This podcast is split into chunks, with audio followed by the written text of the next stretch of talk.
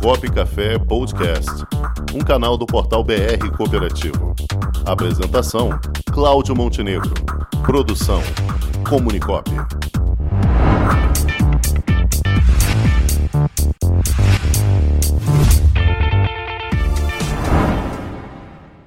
E para abrir a primeira parte do quadro Gente que Coopera, vamos receber hoje o advogado Paulo Renato Fernandes da Silva, que é o presidente da Comissão de Direito Cooperativo do Instituto dos Advogados do Brasil, IAB, que está lançando o livro Curso de Direito Cooperativo do Trabalho. Boa tarde, Paulo Renato. Boa tarde, Cláudio. Boa tarde a toda a equipe, a quem parabenizo na sua pessoa pelo maravilhoso programa um programa fundamental para a difusão e defesa do cooperativismo no Rio de Janeiro e no Brasil. Cumprimento a todos os ouvintes também, a todos os participantes. Para mim é uma honra tratar desse tema, que é um tema é, muitíssimo relevante para o nosso desenvolvimento, para o nosso país. Né? Estamos aqui à disposição, lançando aí o nosso curso de Direito Cooperativo do Trabalho. Né? Perfeito, Paulo. Então vamos aproveitar o gancho e já enveredar por esse assunto. Conta pra gente um pouquinho qual o objetivo desse seu novo livro, agora intitulado Curso de Direito Cooperativo do Trabalho. Cláudio, é, a gente sentia assim uma certa, digamos assim, uma certa falta de uma obra doutrinária que enfocasse o direito cooperativo de forma mais abrangente, né? Então, o propósito desse livro, que é, é justamente esse, né? Fazer um enfoque, desenvolver um enfoque sistemático, amplo, ampliado sobre o direito cooperativo e suas interfaces com o direito do trabalho.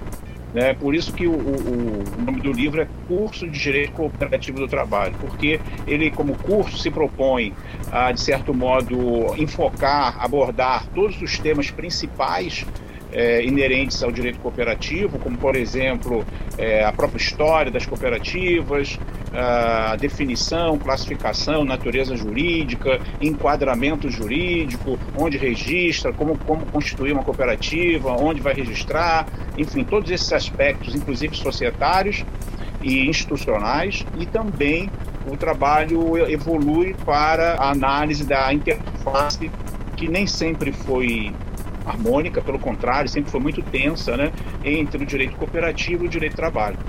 E dentro desse enfoque do direito cooperativo e do direito do trabalho, né, dessa interface, uh, o, o, livro avança para uh, estabelecer uh, duas análises assim que me parece que são primordiais, né? Quais sejam? A primeira, a, a análise dos direitos de natureza trabalhista cooperativa, né, cooperativo, ou melhor, ao contrário, de natureza cooperativo trabalhista, que são os direitos que os cooperados têm criados e previstos nas leis que regem a, a cooperativa de trabalho, no caso. Né? É, não só esses, mas assim também esses direitos. E o outro aspecto é justamente o aspecto da interface direta dos, das cooperativas dentro do mundo do trabalho através da terceirização, através das diversas formas pelas quais a, a, as sociedades cooperativas podem agir e atuar para gerar, gerar trabalho, gerar renda, gerar negócio para os seus membros.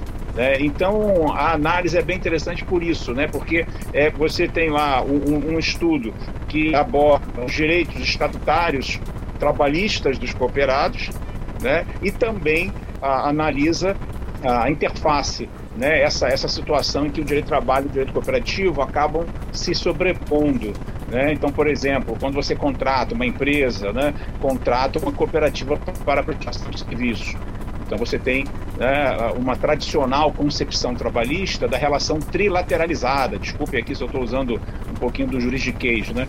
mas assim, de uma relação que haveria entre um tomador de serviços um prestador de serviços com um cooperado ali sendo intermediado. Né? Então o livro aborda esse aspecto, né, esse aspecto, né, desenvolve uma análise bastante descritiva e analítica e reflexiva, melhor, sobre o tema, né, para nós investigarmos se realmente há uma relação trilateral, né, e estabelecermos ali um caminho em que as sociedades cooperativas podem atuar com segurança jurídica. Né, sem, com segurança jurídica para si próprias e também para aqueles que as contratam. Né? Perfeito, Paulo. Agora, você preside a Comissão de Direito Cooperativo dentro do Instituto de Advogados do Brasil, assim como os similares, né? a Cidade Coirmã, a Ordem dos Advogados do Brasil, a, a OAB tem várias sessões, tem uma, sempre uma comissão de direito cooperativo. O que é que diferencia hoje o trabalho da Comissão de Direito Cooperativo do IAB para as demais? Ah, sim. O IAB, ele, ao contrário da OAB, que é um órgão de classe, né, com população da classe dos advogados, é, o IAB é, uma, é um Instituto Advogados Brasileiros, ele é uma academia do direito. Né? Então, na verdade, ele tem um propósito de refletir as grandes questões nacionais do mundo jurídico. Né? E, e por isso que nós podemos, né, alguns anos atrás, essa profissão que não existia no IAB, né? o IAB é a instituição mais antiga do Brasil, né? mais antiga das Américas, é, é, é pai da OAB. Né? O IAB é pai da OAB. Exatamente.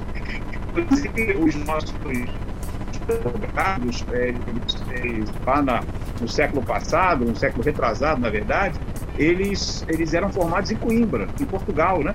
E vinham aqui e voltavam para o Brasil para a, trabalhar profissionalmente, né?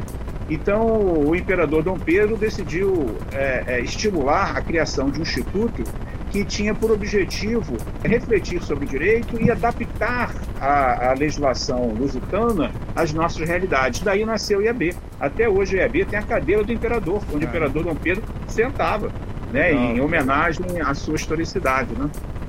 Tá nasceu com esse propósito. O IAB nasceu com esse propósito e a Comissão de Direito Cooperativo ela atua é, da mesma forma, né, refletindo sobre o direito, fazendo interfaces com o parlamento, estudando projetos de lei. Acabamos de aprovar parecer dos nossos membros da comissão, é, vídeo é, se tratando do cooperado, né, do, do, da categoria dos, dos, trabalhadores de cooperativas, um projeto de lei que tramita no Congresso Nacional.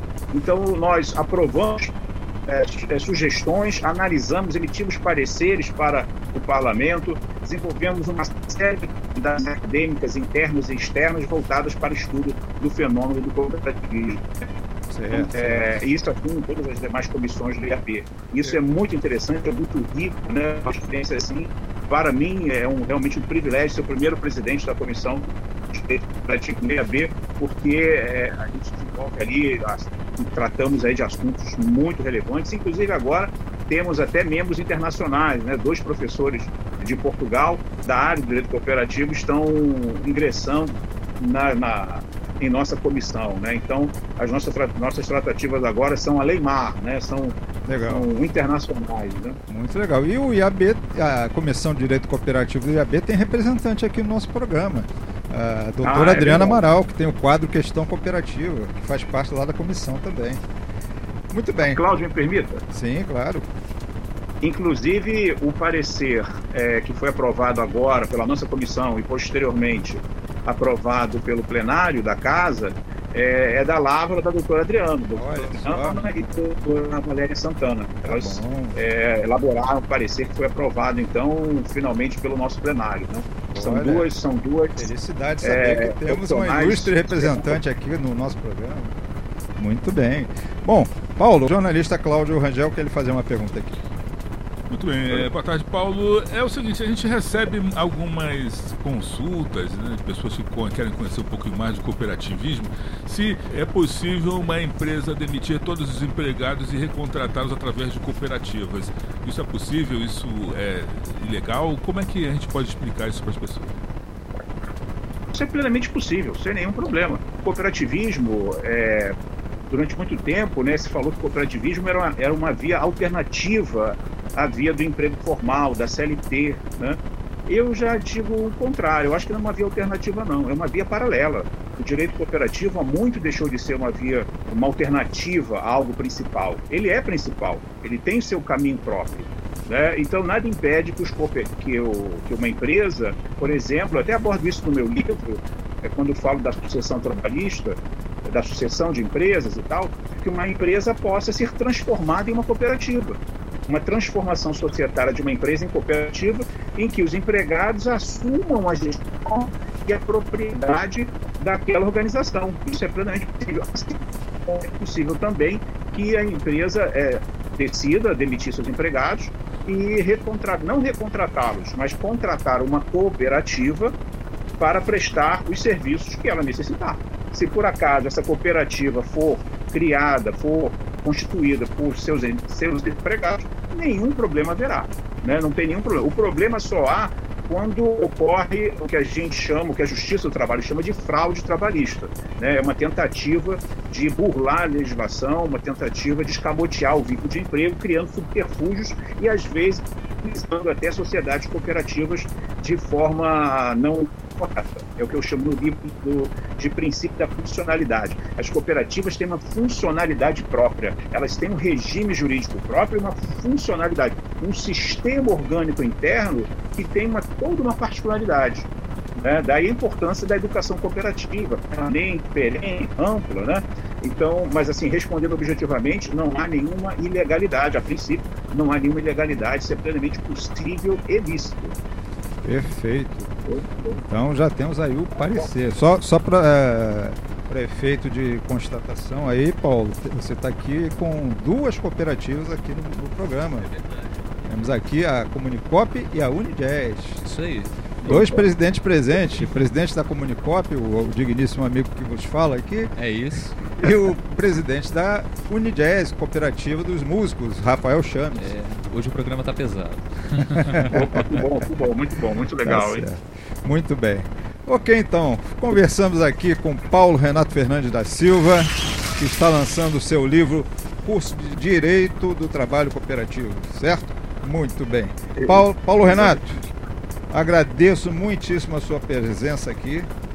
Gostaria de contar com mais vezes aqui para poder podermos passar os seus conhecimentos para os nossos amigos e, e colegas do cooperativismo de todo o Brasil. Podemos contar? Cláudio, para mim foi um grande prazer. Cláudio, Cláudio Rangel, Cláudio Montenegro, né, todos os presentes. Foi um grande prazer. Podem contar comigo porque falar de cooperativismo é algo extremamente prazeroso, Sem é algo extremamente importante e relevante para todos nós. Contem Sem comigo. Dúvida. Muito obrigado. Como, como, dizem alguns dirigentes que a gente conhece, cooperativismo é uma cachaça, né? tá é, e é, e é, mais, né? É um sinal de evolução cidadã, Sem de uma dúvida, cidadania evoluída. Né? E é isso que nós precisamos para o Brasil se tornar aí um grande país, né? Perfeitamente. Muito obrigado, Paulo. Um forte abraço e até a próxima.